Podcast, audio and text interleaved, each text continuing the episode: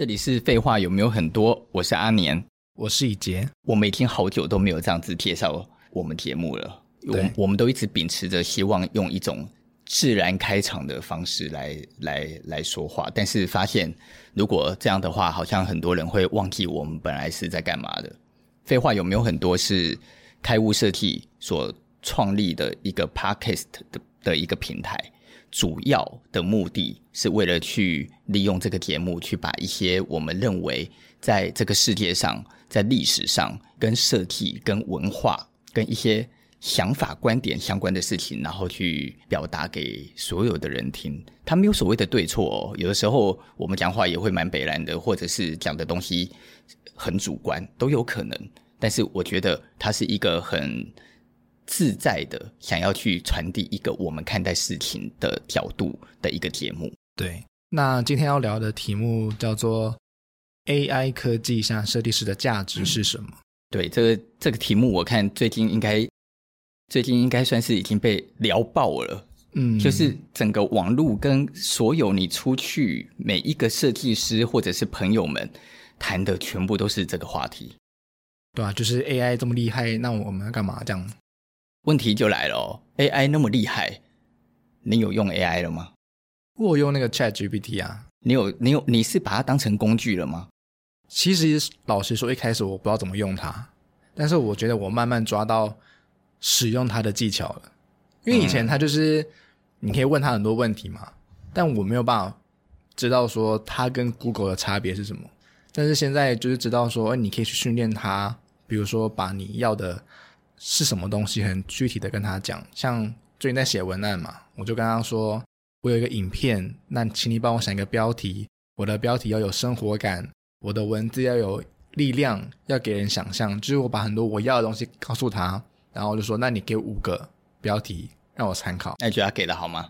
他给很烂啊，所以我就我就从那五个里面再跟他说，我觉得不行，重列，然后重列的基准是要怎样怎样怎样，文字要什么样的感觉，要有。这个人的品牌氛围等等，就要更精准的。所以我觉得我抓到使用它的技巧，其实很大的关键是我越知道我要什么。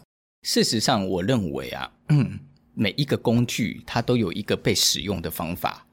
就是如果你没有去抓取到使用方法的话，事实上再厉害的工具都会变成是一个废物。你你你想想看哦，我们如果把时间拉回到那个全世界的工业革命时代。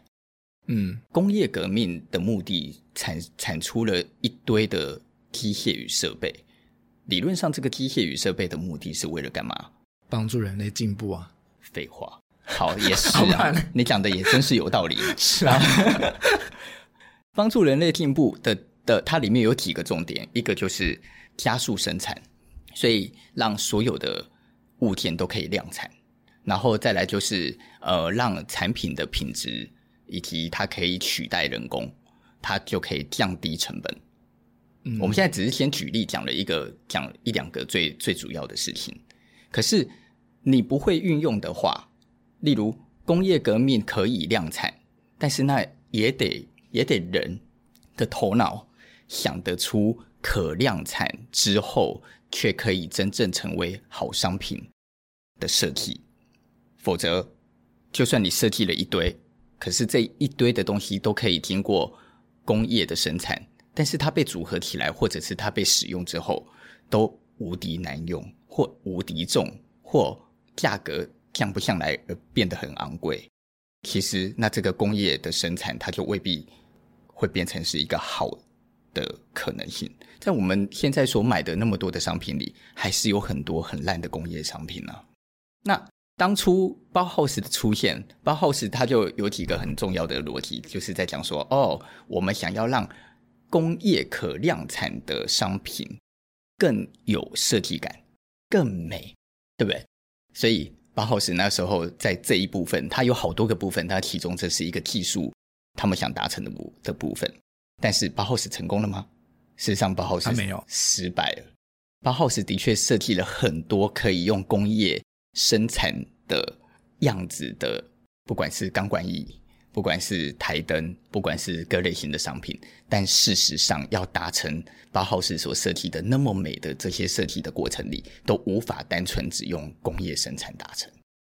以至于这些商品在制作的过程里，它反而需要掺杂的工业生产跟人工生产，然后交互运行，才可能做出那么美的设计。所以他算成功吗？我认为，如果今天是用一个革命看待事情的话，他可能称不上成成功。可是，他如果是从设计角度来看待，他对于设计师们、设计者们的影影响，他叫做走在路上。所以，他因为他是开创者，那一样，现在的 AI，我觉得就是一模一样的事。它等于是另外一另外一场的工业革命了。它也是一种革命了耶。它是啊，它是一个革命，它等于是另外一个新的工业革命了。这跟当初的蒸汽机发生是一样的。人类从一切都是徒手，一切都是人工，要进入到一个出现工业可生产、可量化，然后人的速度必须从马车的速度变成汽车的速度。这完全跟在那个时代跟飞到宇宙是没什么两样的，就是一个很全新的一个境界，这样完全全新的境界。现在的 AI 的出现，对我们来讲，它等于是。人类从工业时代进入到一个眼睛看不见的时代了。眼睛看不见的时代就是你看不见数据，可是我们从现在起所看的、所用的东西，全部都是数据组成而成的。你不觉得很神秘吗？嗯。我每一次我在用手机或者是在用平板。Why？它四周围都没有 magic，一打开就有荧幕了，一打开就有卡通了，一打开就有你所想要的所有资讯。这如果拿到古代，它不是神，它是什么？所以我们现在已经是在站在一个慢慢接近神的 一个过程。嗯，所以，但是就像我刚刚讲的，就算它是一个，它它现在是一个完全全新的革命的状态，你会不会用它，就成了关键。一讲到一个革命啊，像其实虽然我不确定 AI 它是不是真的有伟大到可以被称为一个革命，但我觉得它就是一种时代的变迁嘛。像比如说从室内设计举例，它好像从以前的手绘变成电绘，然后现在电绘变成可以是强到你用嘴巴就可以绘图了，或者是从以前的相机啊，从底片变成数位，然后现在可能更厉害，你可能 AI 就可以帮你拍电影之类的。就是这种时代的一个变迁啊，是一个什么样的感觉啊？就像我现在才二十五岁嘛，其实我根本没有经历过那种时代巨变的那种感受。可像你就有经历过从室内设计的手绘到电绘，然后底片啊、相机或是什么写情书的时代，像现在都用打烂传传信这样子，就是这是什么感觉？就是你在经历到一个很多事情有一个转变。我觉得对我们这个时代的人来讲的这些转变的感受，没有那么的，反而没有那么的明显，因为我们是慢慢转过来的。在我出生的时候是电话，然后有一天出现了无线的电话，它是很慢的。无线的电话的时候，你只有觉得哇，少了线呢，用电。然后再有一天呢，出现了一只跟这个 水瓶一样大的大哥大。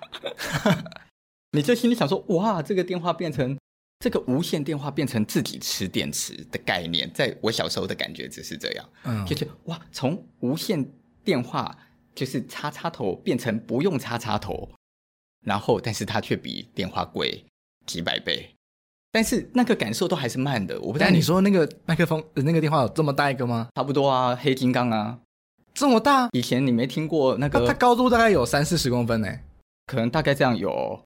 你以前没听过吗？那个有钱人手上拿着黑金刚，就遇到坏人，他拿黑金刚卡对方的头，把对方打走。这这是开玩笑还是认真的？认真啊！哎、欸，以前的有钱人的豪车，他那个旁边就会有一个箱子，嗯、那个箱那个箱子就是跟一个手提箱一样，然后箱子的上面就有一个电话。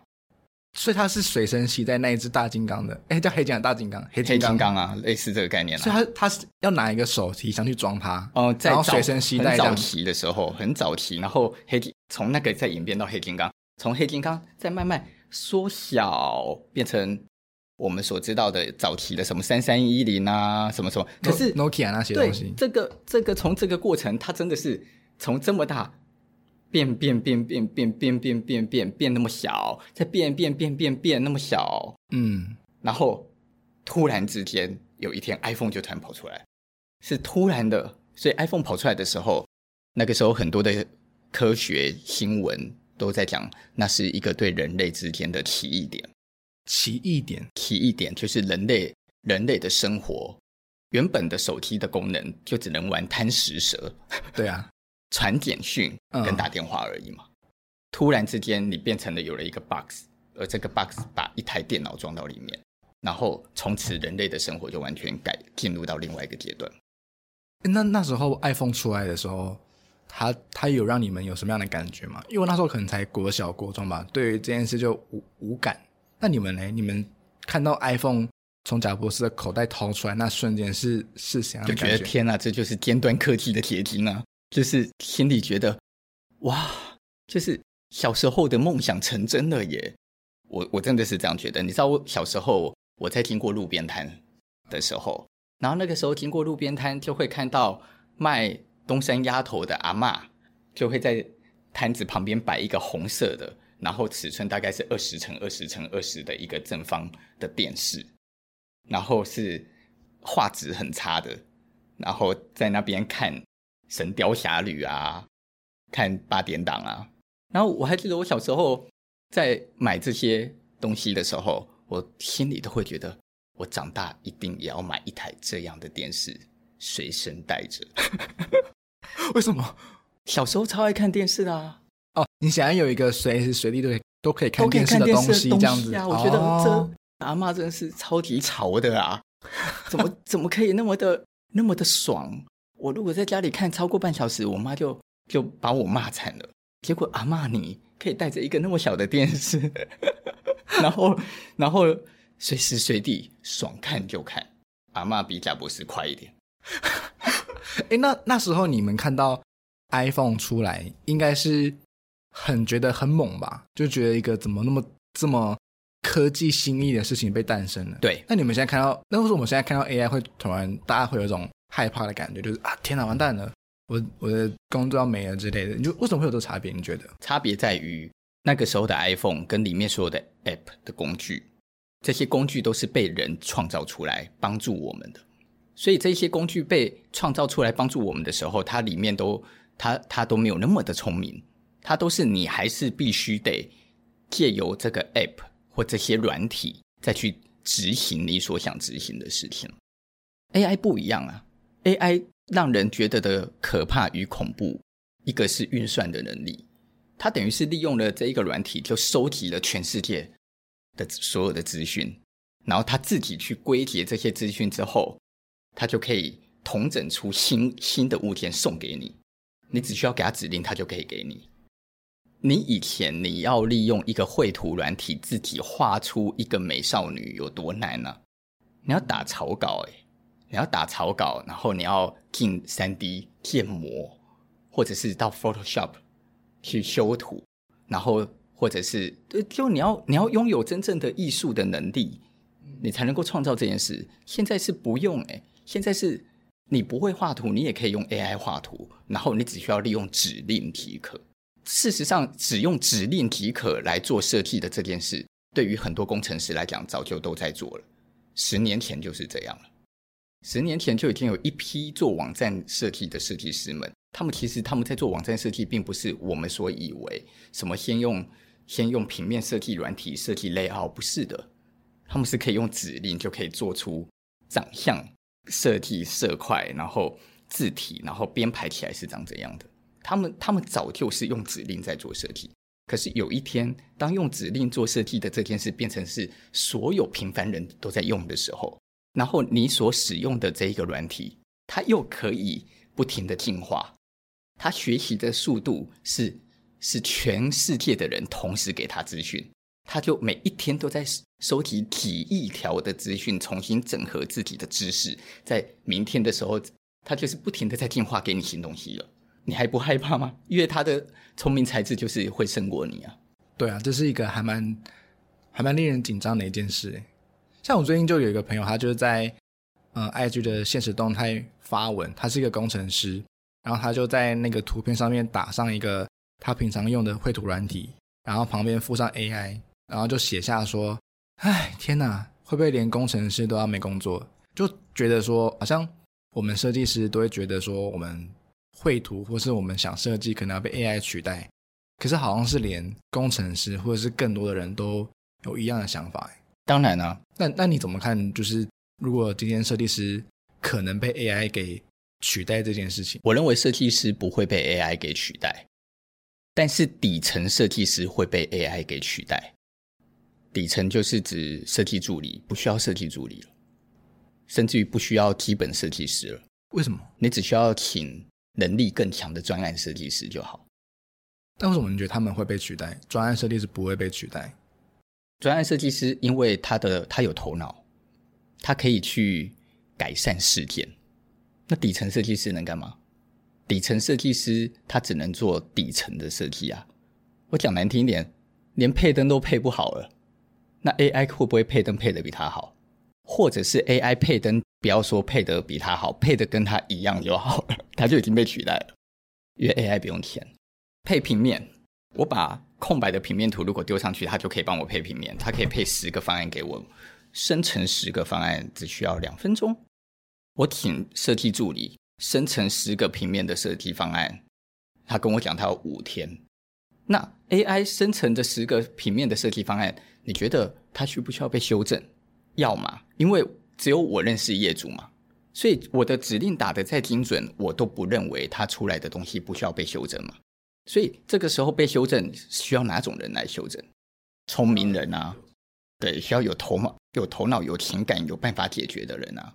但是底层设计师我很累，那你要给我加班费啊？那我就不需要底层设计师啦。我买十台电脑好不好？我今天接了五个案子好不好？我就开始这一台电脑输入它的平面，这一台电脑输入它的平面，每一个案子各输入一台电脑，我开始计算，啪啪啪，计算它就已经长了十个平面，十个平面，十个平面。当然啦，输入指令也要时间啦，所以我刚刚讲可能两分钟太，大概也到半天啦，因为你要想说什么指令之类的啊。我会先找一些 image 嘛，然后我也想指令嘛，我输入了指令，再把图丢进去来让它算。它可能可以给我的 image 跟平面图嘛？对，但是他们的生成的速度都赢过基层人员啊，还赢过我啊！因为如果要我自己配平面图，我可能一天可以配四五个，可是我是一天也只能配四五个啊。他一他两分钟、三分钟，或者是说加上搭搭配指令，他可能一个钟头给我十个啊。那我再从这十个挑出三个啊，然后修正即可哦。以后就可以把它修得更好了嘛？那那怎么办？假设那这产生的问题就会是一人公司、两人公司、三人公司这种很小型的公司就会如雨后春笋般的全部爆炸性的冒出来，因为他一个人他就可以取代十个人的工作量，是就会雨后春笋似的全部都爆炸。那全部都爆炸了之后，所有的全世界的设计。就也会进入到另外一个可能，一个可能是越来越像的越来越多，所以很难谈好与坏。现在就已经是这样啦。自从媒体从纸媒演变成电脑媒体之后，电脑媒体里的资料库就定型。定型的意思就是，你很难在电脑媒体里看到什么多特别的案子。但是每一个案子呢，又都普遍都有中上的水准，然后所有的设计师都在参考这些中上水准的图片跟 image，然后所有的设计师就不停都在复制这些中上水准的设计跟 image，我们的业主就开始都来要求我们做这些一样的设计跟 image。你看看，二十年前我们就已已经在念说，为什么所有为什么设计师们的设计都要长那么像呢？所以开悟设计就会一直觉得说，我们就是希望每个案子都不要长得像。而问题来了，结果经过了十五年、二十年的现在，大家的设计只有更像而已。嗯，我以前我以前很很常惹怒人，就是因为我很常批评这件事。可是这件事情到了现在，已经变成它已经不是一个批不批评的问题，而是是它是一个常态，它就是一个。你不能不接受的事实。哎，对啊，那假设好，那我们刚刚讲说这些一人、两人公司雨后春笋冒出来，那那会怎样？那那会对这个环境造成什么样的影响吗？就是大家都很穷啊。为什么大家都大家都赚钱不是吗？大家怎么会都会赚钱？你的市场的量体就是这些而已啊，可是公司却一大堆啊。你说被瓜分的意思吗？瓜分的会很惨啊，然后再来是品质很难控制啊，或者是品质就会趋近于一个非常接近的状态，设计的品质会趋近一个非常接近的状态。你以后大师能做的设计，AI 也能做啊。你只要你只要输入我要 Carlos Carpa 风格 detail，然后金属与水泥的衔接大洋。然后叭叭叭，你只要把这些东西设定完，他就给你一个 Carlos Carpa 设计。谁不能做大师的设计？虽然没有灵魂，可是长得像啊。但是这个世界需要有灵魂的人有多少？这个世界大家都只求长得像而已啊。你给了灵魂，他还告诉你说，这太有灵魂了，我好害怕。我希望不用不用，好看就好。这不就跟男生追女生一样吗？女人太有灵魂，很多男生反而害怕。不用不用，长得好看就好，是不是？诶那那。那如果在这样的环境之下，OK，底层的设计师就是我们还要被淘汰掉。那那上面的设计师呢？他们要他们要做什么？他们他们也会有被淘汰的一天吗？哦、呃，上面的设计师会啊，啊不一定。我觉得上面的设计师是看运气，运气看运气。那什什么意思？运气好的人呢，就好多人介绍案子给他，然后他人脉广。他朋友多，嗯，所以他就没有缺案子的问题。其实讲白了，就你的命啊。那命不好的呢，就因为在这一波的过程里，可能就会有一些设计公司慢慢按按源就会越来越少，越来越少，越来越少，越来越少，然后就就挂了。那怎么办？没怎么办啊？那应该是说，就是 AI 这个科技下，它可能会假设它真的带来一波失业潮好了，那。不想要不想要失业的设计师们，他们在面对这个 AI 的这个席卷之下，他要做什么，他才可以？我觉得没没有事情可以做，因为你你觉得你要做的事，大家都在做。谁现在没有在学 AI？我也在学啊，我偷学，然后打算偷学了之后再来教公司的同事们。啊，但是我也可能面临我教了公司的同事们之后，同事就隔天就提离职啊。有没有可能？当然有可能啊，因为所有的人得到了这些知识跟资讯，他如果他有案源，他就可以去做老板啊。这个这里的恐怖在于，因为这些事情你已经没有他没有太多的技巧了。他大家要做到八十分都很容易，但是八十到八十五就要靠头脑了。但是差这五分钟，又问题又来了。就普遍的普罗大众真的在意这五分吗？然后现在的所有的东西，整个世界、整个群体，因为经济状态，全世界经济都很怪嘛。不管是在通膨也好，或者是生产也好，你看人力资源不足，因为大家都在老化嘛，每一个国家都老年人口越来越多嘛，嗯，所以人力的资源本来就不足啊。好，然后所有的自然资源，不管不管是铁、木头各方面。它的稀缺度都也慢慢在呈现爆发出来啊，所以我，我我们现在我们现在的设计，以室内设计来讲，所能做的设计，对我来讲，我认为就是呈现一个倒退的状态啊，因为什么都太贵了，以至于我们做的设计都要趋近于越来越简化的方式。我得用很简单的功法，然后来做出一个设计，猛一看漂亮，但是没有什么细节啊。有没有人可以做有细节的设计？有，就是真的拿到好案子的那一些人，跟拥有预算的那一些人。可是你普遍看现在的设计，包含我自己觉得我们的设计都比以前简单啊，都比以前简单哦。然后，然后你你每一天在网络上，在这个世界上，包含看最有名的设计杂志，然后这些设计杂志里现在出现的案子，我都心里就想说：哇，现在的案子都好简单哦，难度都很低耶。然后再加上摄影师蓬勃发展啊，大家都在修图啊，拍照修图，拍照修图，你根本就不知道你看到的东西现实长怎样啊。嗯，你不知道你看到那照片是真的还是假的。对啊，而且又会广角会怎样的，就是根本就 连就连你你拍真实的了，你都不确定你看到了跟现场会不会一致。那更恐怖的是，现在的 AI 还帮帮你算出你根本就分不清它是真的还假的的照片。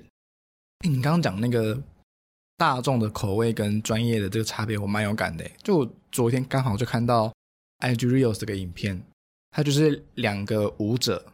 那左边的舞者呢，他是一个专业舞者，他就先秀了一段他在那个专业的那个技巧，就是有什么呃，可能一些专业舞蹈，比如 popping 啊，然后就是头在地上转，反正就很厉害，就对，你看就觉得哦，这个是专业的，一定是在什么韩团伴舞的舞者。跳完的时候呢，他就在下面备注一个一千人点阅。那换到右边那个人呢，她就是一个很漂亮的女生，然后就是在跳一个非常阳春简单的舞。然后下面都写一个点阅数三百万、一百万，就是一个很可怕的事情呢。就是专业的舞者跳那么卖力，然后学这么久，然后点阅数根本就不是那个阳春舞的几分之几这样。对，我我我看到这个觉得蛮可怕的。这个世界就现在就是这样嘛？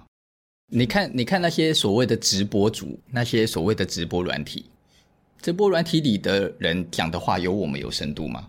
是没有啊。自己讲，你也蛮自信的嘛 但长得漂亮，然后就在那边唱歌给大家听啊，露露露一点香肩，就有直男给他六万六啊，不是吗？那怎么办？之前也有另外一个网红，他就在网络上，就是把网络影片，他就把抖音里所谓最红的十个影片给大家看，十个影片里几乎没有一个影片是知有知识含量的影片。全部都是纯蠢到极致的影片呢，全部都是什么女孩子坐电梯下来，然后男生突然做一个什么动作，然后他吓到，或者是男生突然跌倒怎样子，都是一些没营养到了一个没营养到了过分的影片呢。因为现在的人，其实我搞不清楚这样讲对不对，但我觉得就是现在的人可能很茫然吧。现在的人需要，oh. 现在的人不需要真正的知识。因为我要知识，我到 Google 查就有了。我要查秦始皇，我到 Google 打秦始皇就好了。我为什么一定要背起来？我今天要学一个东西，我不需要我真的会，因为我只需要当下的某一个程度，我立马在 ChatGPT 问，我就可以获得了。我连跟外国人讲话，我都可以用即时翻译软体跟他聊天。所以现代人到底需要学什么？你想学什么的这些人，有很多的部分。都是为了自己，因为我想要，或者是你可能是企业家，你不得不学习，否则你会被淘汰。那如果你是所谓的一般人、一般民众，浑浑噩噩也好，或者我们也不要讲浑浑噩噩，就觉得我没有觉得我的生活需要多大的志向嘛？我可能光靠爸爸妈妈的房子收租，我一个月有五十万，糟糕，我人生好开心哦！完蛋，我都买到不知道买什么。对，那我要干嘛呢？嗯。我要学习知识吗？我为什么要学？我我有 Google 就好了。那我要干嘛呢？我只要滑抖音啊，因为滑抖音的短影片智障的，我就会突然哈，我突然有一点，我突然有那么一点的开心啊，所以我的人生里就都沉沉浸在这些事，跟买东西呀、啊，跟吃东西呀、啊。哎，对啊，这就跟那个躺平文化一样、啊。对啊，现在整个世世界不就进入了一个去知识化的过程吗？嗯，因为知识垂手可得啊，科技在进化到再更下一步的时候才恐怖吧？不用念书啦，你做一个晶片植入的脑袋，你就会变聪明人这样子。对，但是知识是贵的，你想要买大学的知识，可能一九九，因为大家都买得到。但是你要买博士的知识，可能要二十万。你你想要变成一个 IT 的技术开发人员？你可能要两百万，你想拥有马云的智慧，以一千万，但是你只要买得到，你都可以拥有。这这个，我觉得这好像已经不是那个，这这，我现在讲的不是痴人说梦，就是他就真的是这样。你有看《电狱派克》吗？Netflix 里的《电狱派克》里面，它那个卡通就会在讲 Cyberpunk，赛博朋克。那事实上，赛博朋克这件事情，以前我们就我在第一集就已经是在讲赛博朋克了嘛。那你如果对赛博朋克再更熟悉，你就会发现很多的设定都是啊，不管是电晕派克也好，然后 Matrix 也好，或者是现在很多都一样，它里面讲的都是植入的问题啊。所以你可以拥有所有的能力都是靠植入的耶。电晕派克里面你植入了晶片，你就可以打打爆一堆人呢。谁还跟你练功夫啊？练什么咏春？存钱比较直接。因为你存钱就可以拥有知识，就可以拥有学问啊！那到时候我请问，如果真的到达了那一个程度的时候，你觉得我们现在谈的所有的事情到底有什么好谈的？我们要想的事情反而是，如果真正世界进入到那一个阶段的时候，在这之前，我们到底能干嘛？哎，好问题，对啊，那我们你要问我了，你呃，可是我我我刚刚这样听你讲完了，我我不确定我这样讲对不对，就是去知识化会不会慢慢变成是到了一个程度，重视知识这件事情反而变得是一种我不知道时代的。像文艺复兴那种感觉吗？我不确定哎，因为我觉得知识可以用买的的话，它就不会有你讲的这件事。其实不一定要知识啊，我会我觉得可能是那种，比如说生活的品质啊，或者对于一些某件事的追求。像我们今天聊，你就聊到说，之后会变贵的，就是那种人所做的事情，或是很精致纯粹的事情。现在就是了，对啊，比如说像呃私塾也好，或是割烹也好，就你今天举例嘛，就是一个。看起来很简单的一个鲍鱼，配上海胆或什么，可能就卖你一颗三千，嗯，或者是和牛寿司，就白饭配上和牛加一个海胆，五千，就是那种很精致、很纯粹，对于生活很讲究的事情，反而会变得越来越贵。嗯，我觉得你刚刚举例食物的那件事，可能可能不见得是你讲的那样，因为食物目前的状态的。情况，食物并没有短缺，所以你其实你只要有一定的费用，你都吃得到好的食物。而且现在的食物相较于二十年前、三十年前，现在的食物都比以前更精致，就是烹调的方式都越来越讲究，但是你却可以用越来越便宜的价格吃到那么好的食物。所以我们现在在我们现在随便在网络上点的很多食物，可能都是。古代的皇宫贵族才吃得到的，所以我觉得这个很难这样谈。单讲食物，嗯，但是我认为，呃，会影响的是体验。我记得我们上次就聊过，我们就是在讲说，手机科技的发达，但是全世界呃购买手机的量最大的国家，或者是更换手机频率最高的国家，是很多穷的国家，因为这些穷的国家的人民的人们，他们的人生更。更没有未来，所以他们反而更依赖手机。但是越发达文明的国家 的人，就是还是很多人依赖手机，可是他可以体验的事情相较来讲更多。我们才在讲说，在未来里返璞归真会变很贵嘛？你要亲自去摘萝卜，你要亲自去拔萝卜，亲自去摘番茄，然后才能够煮一餐饭。然后你再进去做这件事的过程里，你必须把手机交出去，你不能使用。嗯，的这种体验，它就会变无敌贵嘛，就会开始产生这种过程。所以你可能会盖一个五星级的豪华豪华饭店，但是这五星级的豪华饭店的 villa 让你都吹得到风。这随便举例，然后但是东西都很豪华。但是他却都让你体验最原始的东西的时候，然后要求你不准用手机，然后他设计了一整套的体验的的内容，这些体验的内容会让你感受到文化，感受到什么？所以就算你有拥有知识晶片，你也得取出你才可以进来，你必须重新当一个人。哎，这个时候可能你就要花很多的钱来体验这件事，而结果这件事是凡人不能体验的，凡人每天都带着。高科技的隐形眼镜，看人就有数值，滴滴滴滴滴，这个人四百点，滴滴滴滴八百点。嗯，反而凡人在依赖科技，可是有钱人他只好去体验最朴实的事。我觉得这是这是一个想象，但是我觉得很有可能是这样，因为现在就是就有点类似这个状态啦。小时候我们的父母那一辈要去割割稻草。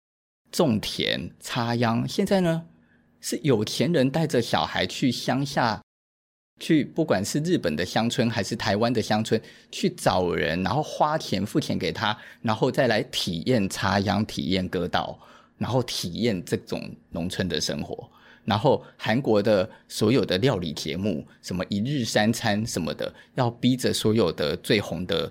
顶尖的艺人去乡村里用石头堆堆砌起来烤肉，然后呃，在在那种韩国传统的食屋里面，然后在那边吃东西吃饭，然后煮的都是山菜野菜，然后告诉大家说：“天哪，这有多美味！”那这样子讲，就是这个回过头来，你觉得那那那我们现在可以做什么？哇，最恐怖的问题，就是、我我告诉你，我不知道能做什么，因为我我很认真思考过这个问题。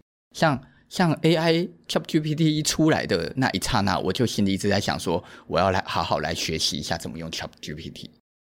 可是你就会发现另外一个点，另外一个盲点，另外一个盲点就是。有的时候我们就不是某一类的人。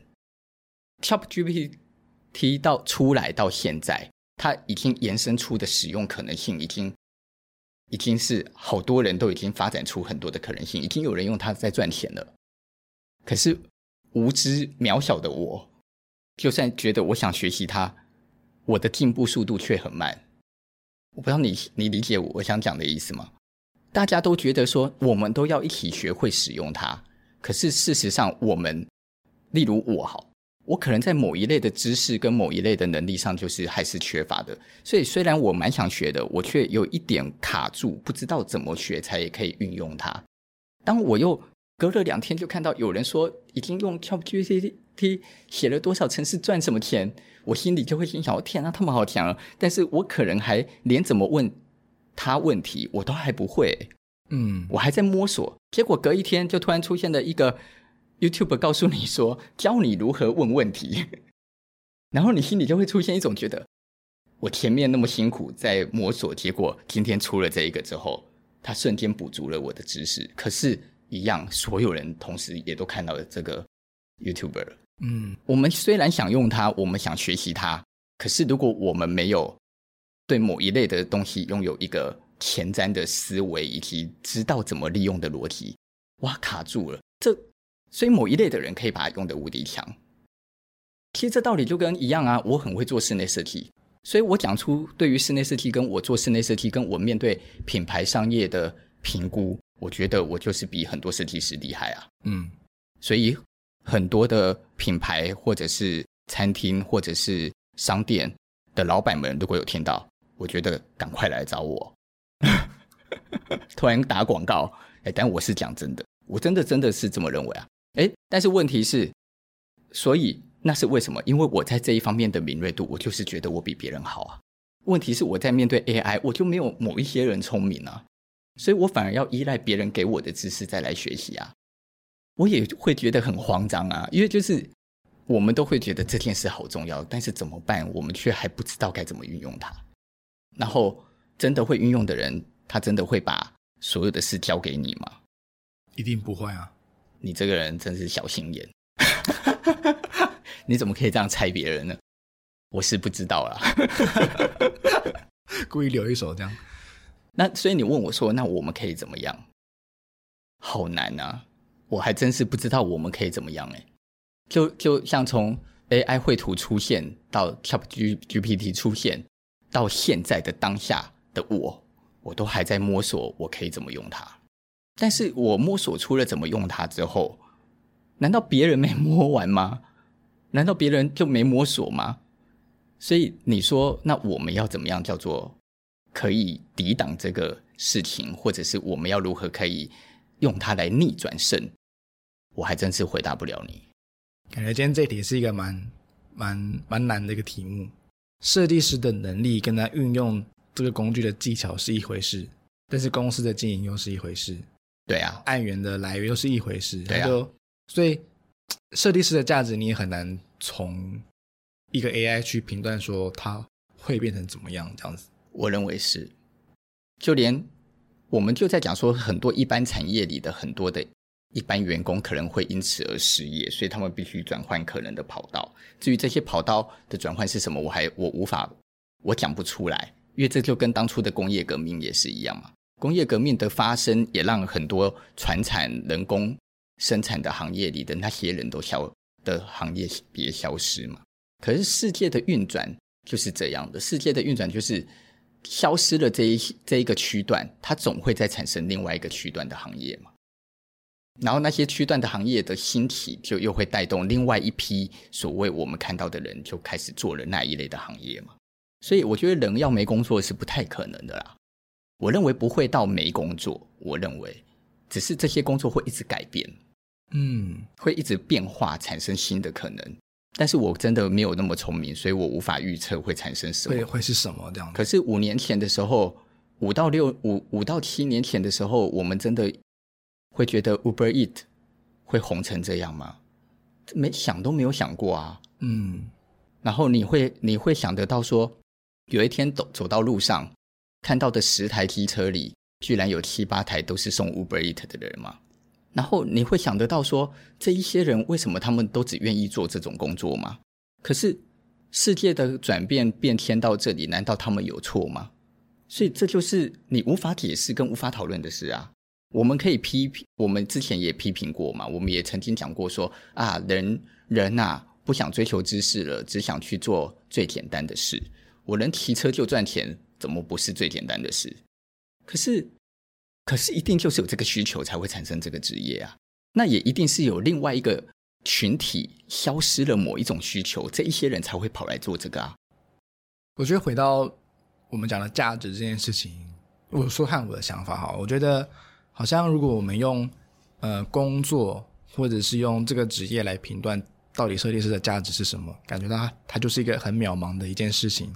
但是如果用设计师的能力，的价值来看这件事情，好像这个能力对于呃设计师的发想、创意、提案，或者是与人沟通的这个技巧，它好像是永远都不会消失，跟永远都需要的这个技术。嗯，但是我觉得好像在这个价值里面，我们要寻求的不是那我们要做什么，而是去保留这个价值，因为这个价值可以被运用到。任何的工作，跟任何的时代，跟任何的工具上面，对啊，所以可能如果以室内设计来看，哎，可能或许好像前途就是一一片渺茫。但是如果是呃，但我不知道是不是这样，那是我的猜测而已。但是如果我们随时随地都保有一个那个创意的心，或者是开放的心，去寻求一些新的事情，我觉得那个在我们身体协议里的那个创造力是可以被适应在各个时代的。可能可能我们的室内设计有一天会没有，有一天会衰微，但它可能会被应用在其他产业里面，所以可能 maybe 我们可以说它转型了，或它变成其他行业。